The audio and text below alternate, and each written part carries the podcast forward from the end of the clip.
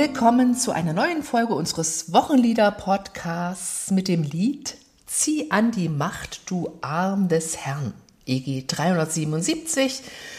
Der Text stammt von Friedrich Oser, die Melodie entspricht der Melodie von Lobt Gott den Herrn ihr Heiden all und diese hat Melchior Vulpius geschrieben. Es ist vorgeschlagen für den 21. Sonntag nach Trinitatis als Wochenlied. An den Mikrofon Katrin Mette, Pfarrerin in Sachsen. Martina Hergt, Arbeitsstelle Kirchenmusik in Sachsen. Wir freuen uns, dass Sie wieder dabei sind. Zieh an die Macht, du armes Herrn, wohl auf und hilf uns streiten, noch hilfst du deinem Volke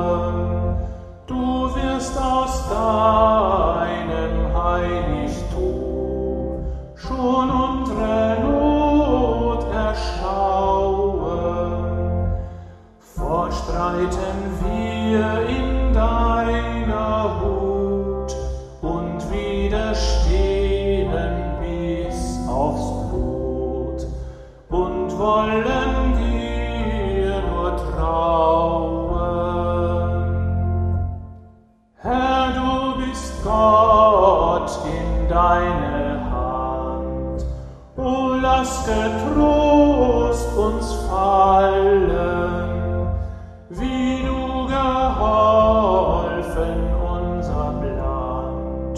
So hilf du fort noch allen, die dir vertrauen und deinem Bund und freu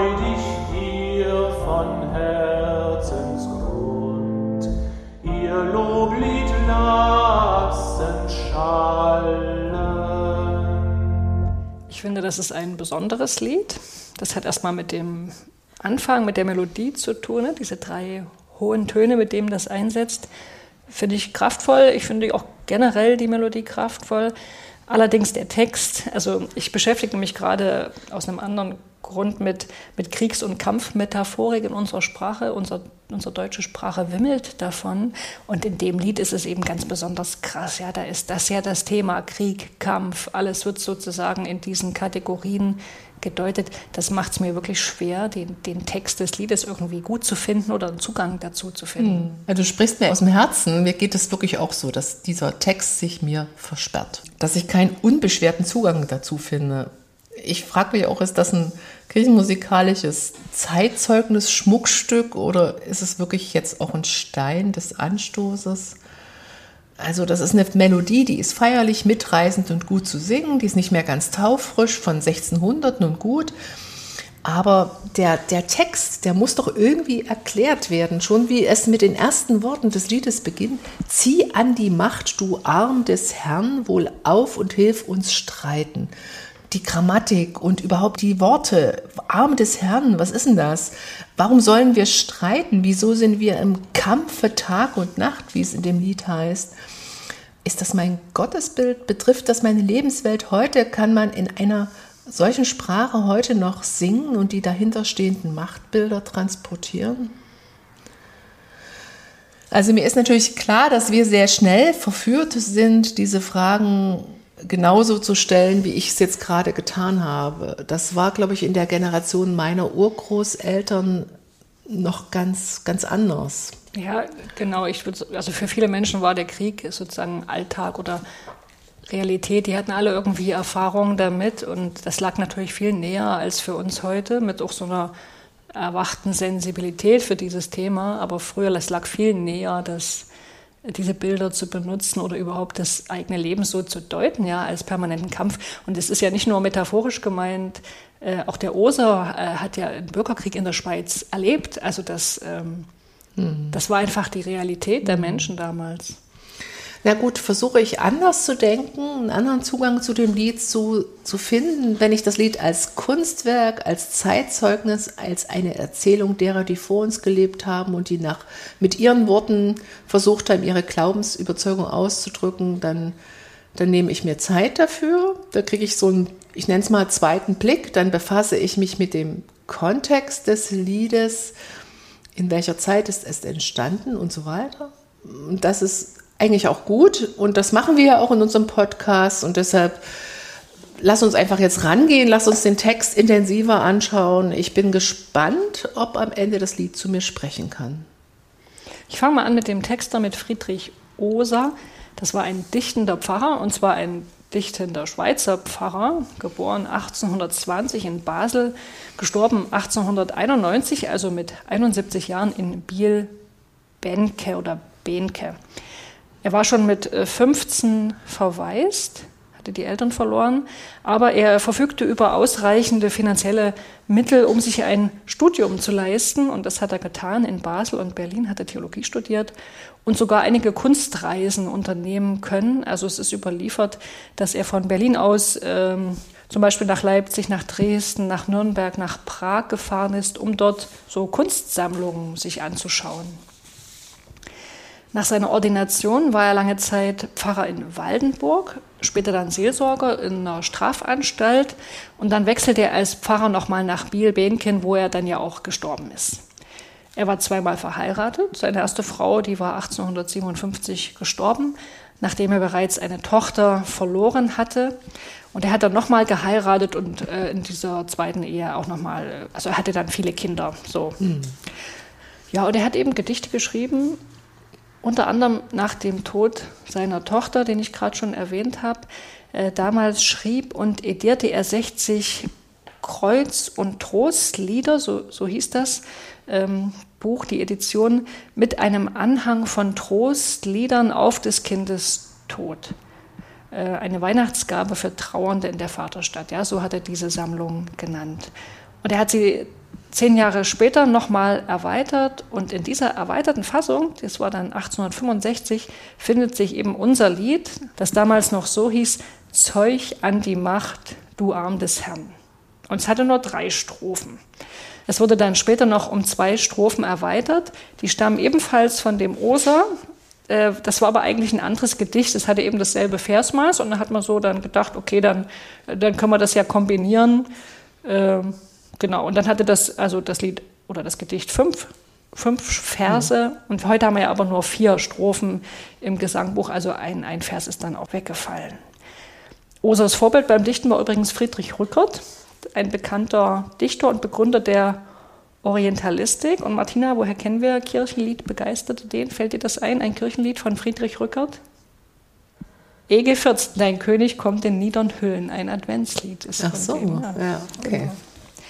Viele der Gedichte Osers sind übrigens vertont worden und er erlangte sowohl in der Schweiz, aber auch im Ausland relative Bekanntheit. Wenn du einen Beweis dafür willst, 1872 wurde er zum Ehrenmitglied des Deutschen Männergesangvereins in Prag ernannt. Also er hatte so eine gewisse äh, Popularität mhm. damals. Mhm. Ja über Melchior Vulpius, den Komponisten der Melodie, da haben wir schon mal geredet, ne? Ja, da haben wir schon mal drüber geredet und überhaupt kommt man ja an Melchior Vulpius auch als Mann oder Frau in der Kirchenmusikgeschichte gar nicht vorbei. Ähm, ich will aber kurz sagen, dass die Melodie unseres, also unseres zugeordneten Liedtextes eine Lehnmelodie ist. Äh, sie heißt eigentlich, trägt sie eigentlich den Titel des Choraltextes von Lobt Gott den Herrn, ihr Heiden all. Das findet man heute unter der Nummer 294 im evangelischen Gesangbuch. Ja, also die, diese Weise ist von Melchior Vulpius, eigentlich Melchior Fuchs. Und wir haben noch andere Melodien im Gesangbuch von Melchior Vulpius. Es ist ein Ros entsprungen, gelobt sei Gott im höchsten Thron, hinunter ist der Sonnenschein. Also ich habe gesehen, neun Lieder sind im Stammteil. Und wir haben in der Folge zu dem Lied Ach, bleib mit deiner Gnade schon über Melchior Vulpius gesprochen. Ähm, um 1570 oder 1560 wurde er in Wasung geboren, begraben 1615 in Weimar. Und er ist einer der bedeutendsten Komponisten des sächsisch-thüringischen Raums des 17. Jahrhunderts. Er entstammt einer Handwerksfamilie, hat die Stadtschule in Wasung besucht, hat Unterricht gehabt bei Johann Steuerlein, den kennen wir auch schon. Und er hat sich da in den Grundlagen der Musica Poetica gebildet oder ist da unterwiesen worden.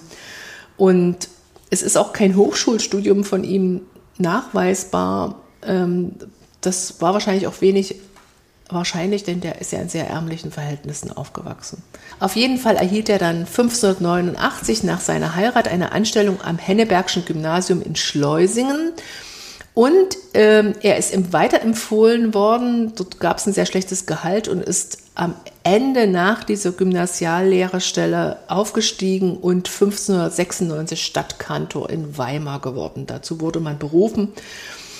Ähm, ich habe gelesen, er hat über 400 Kantionalsätze und 200 Motetten geschaffen für den gottesdienstlichen Gebrauch und er war bemüht, dass diese, Zitat, auch an allen Orten, da die Kantoreien schwach, Zitat Ende, besetzt waren, musiziert werden können. Das ist ja sehr vorausschauend. Das brauchen wir heute auch, ne? Ja, brauchen wir heute auch. Man muss nur wissen, wie es gut geht. Mhm. Er war Verfasser von Gesangbüchern, Chorbüchern, Herausgeber musiktheoretischer Veröffentlichungen und überhaupt ein sehr moderner Geist. Das hat sich in seiner Satztechnik auch gezeigt. Er hat ganz oft den Sopran äh, die Melodie führen lassen. Das war damals auch noch anders üblich, dass der Tenor äh, die Melodie gesungen hat im vierstimmigen Satz. Also er war sehr modern. Lass uns mal in den Text schauen. Was hast du entdeckt? Ich bin gespannt. Ja, meine erste Entdeckung, du hast ja vorhin gefragt hier mit dem Arm des Herrn und was bedeutet das alles? Ja, der Anfang des Liedes, das ist ein Zitat des Propheten Jesaja. Und Martina, ich habe die Stelle mal hier mitgebracht, die da zitiert wird. Sei so gut und lies die mal bitte vor. Jesaja Kapitel 51 ist das. Wach auf, wach auf, zieh Macht an, du Arm des Herrn. Wach auf wie vor Alters zu Anbeginn der Welt. Warst du es nicht, der Rahab zerhauen und den Drachen durchbohrt hat? Warst du es nicht, der das Meer austrocknete, die Wasser der großen Tiefe, der den Grund des Meeres zum Wege machte, dass die Erlösten hindurchgingen? Soweit der Jesaja-Text. Und du merkst, hier wird Gott angerufen, doch endlich mal einzugreifen ins Geschehen. Offenbar ist da eine Notlage vorausgesetzt. Und es wird in diesem Jesaja-Text einerseits wird Gott angerufen, einzugreifen und das wird kombiniert mit einer Erinnerung daran, was Gott eben schon mal vollbracht hat, wie er schon mal eingegriffen hat. Er hat das Meer geteilt mhm. beim Auszug aus Ägypten. Mhm. Da wird eben der, der Exodus angespielt, mhm. die Befreiung aus der Sklaverei. Und dann hast du gerade vorgelesen, es wird erinnert, dass er Rahab zerhauen und den Drachen durchbohrt hat. Und Rahab ist ja nicht die, die Frau aus Jericho, die den Israeliten hilft, die Stadt einzunehmen, ähm, sondern ein, ein Ungeheuer soll damit mhm. gemeint sein. Ne? Es gibt auch Stellen in der Bibel, wo Rahab für Ägypten steht. Also das führt jetzt vielleicht auch zu weit, aber der Tenor dieser Stelle, die unser Lied also zitiert ist, Gott endlich mal loslegen und seinem Volk helfen, so wie er es schon früher getan hat. Jetzt lies doch noch mal, lies noch mal die erste Strophe des Liedes, dass wir das noch mal so im Vergleich haben. Ja, da steht: Zieh an die Macht, du Arm des Herrn, wohl auf und hilf uns streiten. Noch hilfst du deinem Volke gern, wie du getan vor Zeiten. Ja, da ist wieder auch diese Erinnerung. Er hat schon mal geholfen, jetzt ja, soll er es eben noch ja. mal machen. Wir sind im Kampfe Tag und Nacht. O Herr, nimm gnädig uns in Acht und steh uns an der Seite. Ja, und so geht das dann weiter. Ja. Ich, ich habe ja schon gesagt, das Lied malt einen Kampfplatz vor unsere Augen. Das von einem Schweizer. ja, die Christen sind also in Bedrängnis, in Not, ununterbrochen in Kampfhandlungen verwickelt und sie kämpfen bis aufs Blut, so heißt Ja, es in Strophe schon 3. Und für diesen Kampf brauchen sie eben den Beistand Gottes. Das ist natürlich eine Vorstellung, die ist uns zwar fremd, die hat aber ein biblischen, biblisches Fundament. Ich zitiere dir mal ein paar Stellen, wo das genauso auch geschildert wird. Also zum Beispiel 2. Timotheusbrief, Kapitel 4, Vers 7. Da sagt der Verfasser, der sich als Paulus ausgibt, ich habe den guten Kampf gekämpft, ich habe den Lauf vollendet, ich habe Glauben gehalten. Oder im Hebräerbrief, im 12. Kapitel, gedenkt an den, der so viel Widerspruch gegen sich von den Sündern erduldet hat, also gemeint ist Christus, also gedenkt an den und dann, dass ihr nicht matt werdet und den Mut nicht sinken lasst. Ihr habt noch nicht bis aufs Blut widerstanden im Kampf gegen die Sünde. Ja, das ist krass. Also in unserem Lied heißt es ja auch widerstehen bis aufs Blut. Ja, das kommt daher. Ne? Also Mhm. kann, kann man sagen, das kommt äh, wahrscheinlich aus dem Hebräerbrief. Oder, äh, das ist jetzt, denke ich, so die, die stärkste Stelle aus dem Epheserbrief, Kapitel 6, ist ein bisschen länger. Ich lese es trotzdem mal vor. Da heißt es, zieht an die Waffenrüstung Gottes, damit ihr bestehen könnt gegen die listigen Anschläge des Teufels. Denn wir haben nicht mit Fleisch und Blut zu kämpfen, sondern mit Mächtigen und Gewaltigen, mit den Herren der Welt, die über diese Finsternis herrschen, mit den bösen Geistern unter dem Himmel. Ergreift die Waffenrüstung Gottes, damit ihr an dem bösen Tag Widerstand leisten und alles überwinden und das Feld behalten könnt. So steht nun fest, umgürtet an euren Lenden mit Wahrheit und angetan mit dem Panzer der Gerechtigkeit und beschut an den Füßen, bereit für das Evangelium des Friedens. Vor allen Dingen aber ergreift den Schild des Glaubens, mit dem ihr auslöschen könnt alle feurigen Pfeile des Bösen und nehmt den Helm des Heils und das Schwert des Geistes, welches ist das Wort Gottes. Hier kommt ja auch das Wort Panzer vor. Das ist irritierend. Ja. Ja. Gemeint ist wahrscheinlich ist so, ein, so ein Brustpanzer. ja, nicht ne? so, ein, Nee, so eine Raupe, so ein genau. Also, das waren jetzt so ein paar biblische Stellen und ich finde jetzt, wenn man die mal vergleicht mit unserem Lied, interessant, dass in der Bibel irgendwie klar ist, gegen wen die Gläubigen kämpfen oder wogegen. Ne? Es ist die Sünde, es ist der Teufel, es sind die bösen Geister, wie der Epheserbrief sagt. Und wenn wir jetzt auf unser Lied schauen, auf den Text, da werden die Gegner nicht identifiziert. Ja? Es wird also nicht äh, gesagt, wogegen die Christen eigentlich kämpfen. Und das macht das Lied natürlich offen für allerlei Deutungen. Die gab es auch. Das Lied hat eine ziemlich interessante Wirkungsgeschichte, die drösel ich dir mal ein bisschen auf, zumindest in einigen Aspekten. Ja, das interessiert mich sehr. Wie wurde das Lied rezipiert, gebraucht, benutzt? Ich habe gelesen, dass Osers Text mit unserer Melodie schon gleich nach dem Erscheinen oft und sehr gerne gesungen wurde, vor allen Dingen zu Pfingsten, zum Reformationstag, an Buß- und Bettagen. Am beliebtesten wurde das Lied dann allerdings äh, in der ersten Hälfte des 20. Jahrhunderts. Evangelische Kreise, nämlich die von der Jugend- und Singbewegung beeinflusst waren, haben das Lied entdeckt und gesungen. Es fand dann Eingang in, in diese Jugendliederbücher und wurde als deutsch-nationales Lied rezipiert. Ja, und das hat Anhalt in der vierten Strophe, die hatte ursprünglich gar nicht zum Lied gehört, habe ich dir vorhin erzählt, hatte nur drei Strophen. Die vierte kam dann später dazu und die könntest du dir auch noch mal vorlesen, Martina. Herr, du bist Gott. In deine Hand, o lass getrost uns fallen. Wie du geholfen unserem Land, so hilf du fort noch allen, die dir vertrauen und deinem Bund und freu dich dir von Herzensgrund ihr Loblied lassen schallen. Da ist von unserem Land die Rede. Ja. Oser dachte natürlich an die Schweiz, aber er sagt ja nicht Schweiz, sondern er Mhm. sagt Land. Deswegen könnte das jedes Land sein, je nachdem, wer das Lied singt. Und deswegen konnte das eben auch als ein deutsch-nationales Lied äh, betrachtet werden. Ja.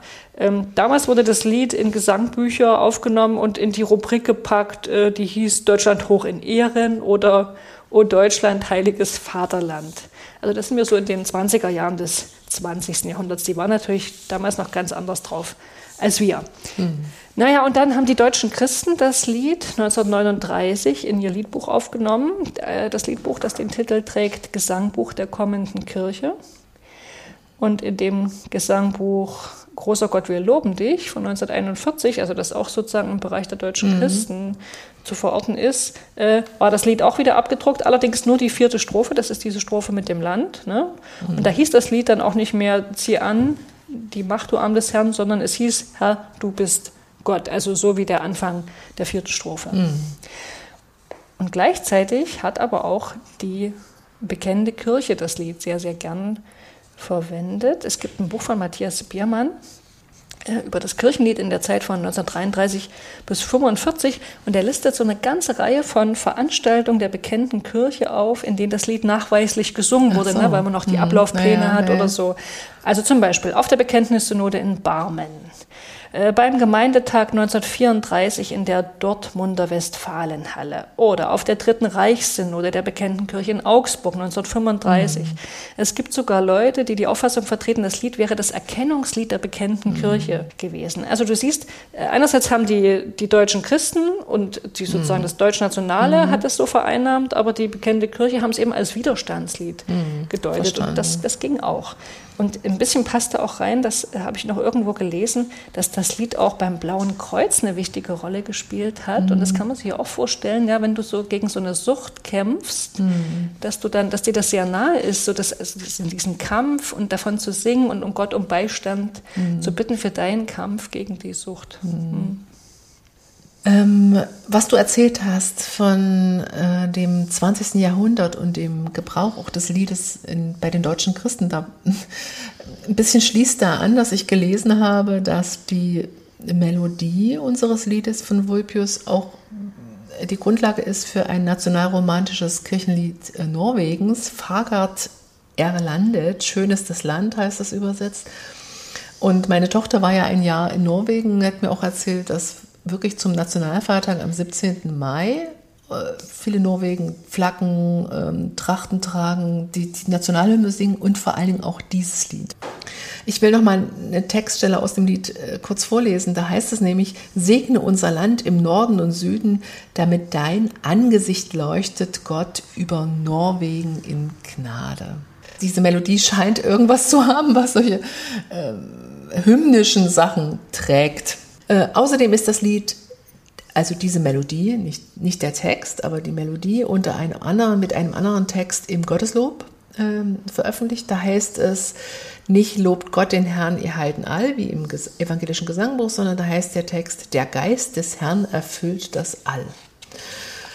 Also diese Melodie trägt einige Texte und sie, ähm, ich habe in einem Erstdruck zu, dem, zu unserem Liedtext von 1865 einen Verweis auf eine Melodie von H. Küster äh, gefunden. Aber um 1890 ist in einem Schweizer Gesangbuch die heute, die heute durch uns verwendete Melodie von Meche Vulpius ähm, erwähnt. Und ich glaube, die, die, ich kenne keine andere Melodie, die dieser Text, die diesen Text getragen hat. Vulpius selber hat 1609, nachdem er die Melodie geschaffen hat, auch einen vierstimmigen Satz geschrieben. Und in, mit diesem vierstimmigen Satz, allerdings mit dem Text von Lobt Gott ihr, den Herrn, ihr Heiden all, finden sich äh, dieser vierstimmige Satz findet sich in vielen Chorbüchern wieder, die so in den Notenschränken, in den Kantoreien stehen.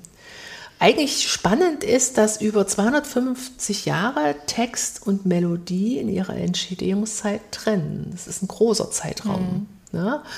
Und ich finde aber schon, dass die beschwingte und kraftvolle Melodie sehr gut zu diesem kraftstrotzenden Text passt. Der Dreierrhythmus ist beschwingt, der Puls ist voller Bewegung, auch mit so kleineren Noten werden. Das und rhythmischen Punktierungen, das ist also viel Bewegung drin. Es beginnt ja, das hast du schon gesagt, mit dieser am Anfang mit dieser dreimaligen Tonwiederholung auf C2. Na na na. Also eigentlich in einer hohen Lage, wenn man so im, im, im Gottesdienst sitzt dann fallen die Melodietöne so langsam abwärts. Ich, ich, ich nehme diesen Anfang so wie einen Ruf oder ein Signal oder vielleicht ist es auch eine Fanfare Ja, im Kampfgetümmel, so irgend sowas. Na, na, na, na. Oder wie so ein Theatergong. Also jeder wird auf jeden Fall aufmerksam, da passiert irgendwas und nach dem ersten Melodiebogen geht es auch so ein bisschen Auftakt mit so einem Hüpfer weiter. Ich mache es mal vor. Na, na, na, na, na, na, na, na, na. Das war der erste Melodiebogen. Jetzt kommt erstmal. Na, na, na, na, na, na, na, na. Da springt das so nach oben bei Hilf. Das ist spritzig, voller Unruhe. Ja, wird wiederholt. Im zweiten Teil der Melodie ähm, wird es ein bisschen ruhiger, also da kommen halbe Noten, an den Zeilenenden fließt es aus, wir können so ein bisschen durchatmen in den Pausen. Und viele Wendungen wiederholen sich, also man ist schnell drin, weil vieles bekannt ist, nur die Abgesänge sind ein bisschen anders. Also ich würde mal das ein bisschen vermessen sagen. Erster Teil bewegt, im Kampf, ähm, suchend, belebt, hüpfend, springend, kraftvoll zweiter Teil ein bisschen zur Ruhe kommen, vielleicht so Trost und Vertrauen, so ein bisschen festhalten an den, an den Seilen, so. Wenn wir jetzt nochmal gucken, ähm, die, die Rolle des Liedes im Gottesdienst am 21. Sonntag nach Trinitatis, da ist auffällig die Stelle, die ich vorhin aus dem Epheserbrief vorgelesen habe, die ist an dem Sonntag die Episte. Und dann haben wir aber auch so einen Kontrapunkt, ne? und das ist das Evangelium. Das ist ein Abschnitt aus der Bergpredigt. Da sagt Jesus zum Beispiel, also unter anderem, ihr habt gehört, dass gesagt ist, du sollst deinen Nächsten lieben und deinen Feind hassen. Ich aber sage euch, liebt eure Feinde und bittet für die, die euch verfolgen, auf dass ihr Kinder seid eures Vaters im Himmel. Ja, also verzichtet auf das Kämpfen, so würde ich das mal deuten. Mhm. Und auch das zweite Wochenlied setzt die Akzente anders. Ne? Das ist hier das Lied, damit aus Fremden Freunde werden. Und du merkst, das Proprium an diesem 21. Sonntag nach Trinitatis ist sehr vielschichtig. Mhm. Also ähm, das finde ich schon, ist schon gut gemacht. Da sind, also wird das Thema äh, Frieden, Kampf, Feindschaft von vielen Seiten betrachtet. beleuchtet, mhm. betrachtet. Mhm. Und da passt eigentlich unser Lied auch mit seiner wechselvollen Wirkungsgeschichte doch mhm. irgendwie, es ist eine schöne, eine schöne Facette. Also was heißt eine schöne? Es ist jedenfalls eine Facette des Themas so. Ja, und es ist gut, dass es nicht die allein bestimmende ja. Facette ist, sondern eingebettet ist in andere Aspekte. Aspekte. Ja. Mhm. Also ich fand das sehr interessant mit dir. Ich finde es so und so immer interessant, sich in ein Lied zu, zu vertiefen. Deshalb machen wir ja auch diesen Podcast. Aber ich würde es mal so äußern, meine zu Beginn erwähnten Bedenken zu dem Lied, also vor allen Dingen zu dem Liedtext, die hat jetzt Untertöne bekommen. Ich gebe auch gern zu, dass ich jetzt differenzierter auf den Text schaue, vor allen Dingen in der, durch, auch durch die Rezeptionsgeschichte und durch die biblischen Bezüge. Ähm, allerdings, es bleibt nach wie vor eine Sperre mit dieser militärischen Sprache, mit dem patriotisch-kämpferischen Ton, auch so des 19. Jahrhunderts so im Hinterkopf. Aber die Sperre habe ich auch bei bestimmten Bibeltexten, die so militärisch daherkommen. Ich kann gut verstehen, wenn äh, Menschen dieses Lied nicht äh, auswählen für einen Gottesdienst. Ich finde es super, es einzubetten in diese, diese differenzierte Wirkungsgeschichte, also dann ins Gespräch zu kommen. Können wir heute noch so über innere und äußere Anfechtungen in unserem Glauben mhm. sprechen? Wie würden wir denn das artikulieren? Das wäre eigentlich für mich eine super spannende Frage. Ich habe in der Rubrik Angst und Vertrauen oder Umkehr und Nachfolge mal gesucht, wo sind denn andere Lieder, die mit unseren Worten innere und äußere Glaubensbedrohung artikulieren? Mir ist eigentlich da wenig in die, in die Finger gekommen. Mir ist dieses ganz leise Lied in die Finger gekommen. Ich stehe vor dir mit leeren Händen, Herr, EG 382, aber das spricht, glaube ich, mehr von so einer inneren Glaubensbedrohung, Verunsicherung, Suchen. Und das stellt auch nur Fragen. Das gibt keine Antworten. Das ist uns ja auch so gerade in unserer Zeit heute lieber, dass jemand was offen lässt, äh, obwohl wir genauso Orientierung suchen wie die Menschen vor uns. Fällt dir ein Lied ein, was von Glaubensbedrohung singt? Naja, man könnte an natürlich Luthers Ein feste Burg ist unser Gott denken. Also Psalmlieder, richtig. Ja, ja. aber das ist natürlich auch nicht fragend verhalten, sondern hm. äh, eher, er hat eher den Duktus von Zieh an, die Macht, du Arm des Herrn. Ein feste Burg ist übrigens auch im Kirchenkampf von beiden Seiten sehr, sehr gern benutzt. gesungen mhm. worden. Ja. Mhm. Also vielleicht haben unsere Hörerinnen und Hörer auch dazu noch interessante Entdeckungen und Liedhinweise, die mit, also mich würde sehr interessieren, wie sprechen wir heute von Glaubensanfechtungen, Glaubenskämpfen, inneren, Glaubenskämpfen, inneren und äußeren, ja. Ähm, ja, freuen wir uns über eure, ihre Rückmeldung? Ihr könnt das gerne bei, bei Podigy, könnt ihr das kommentieren, in die Kommentare schreiben. Ihr könnt uns natürlich auch eine E-Mail schreiben Ja. an wochenliederpodcast.evlks.de, da freuen wir uns. Ja, vielleicht lesen wir ja bald was von euch. Ansonsten treffen wir uns dann hier im Netz bei der nächsten Folge unseres Wochenlieder-Podcasts. Macht's gut. Tschüss. Herr, du bist Gott in deine Hand. O lass getrost uns fallen, wie du geholfen so hilf du fort noch allen, die dir vertrauen und deinen Bund und freu dich dir von Herzensgrund. Ihr Loblied lassen schallen.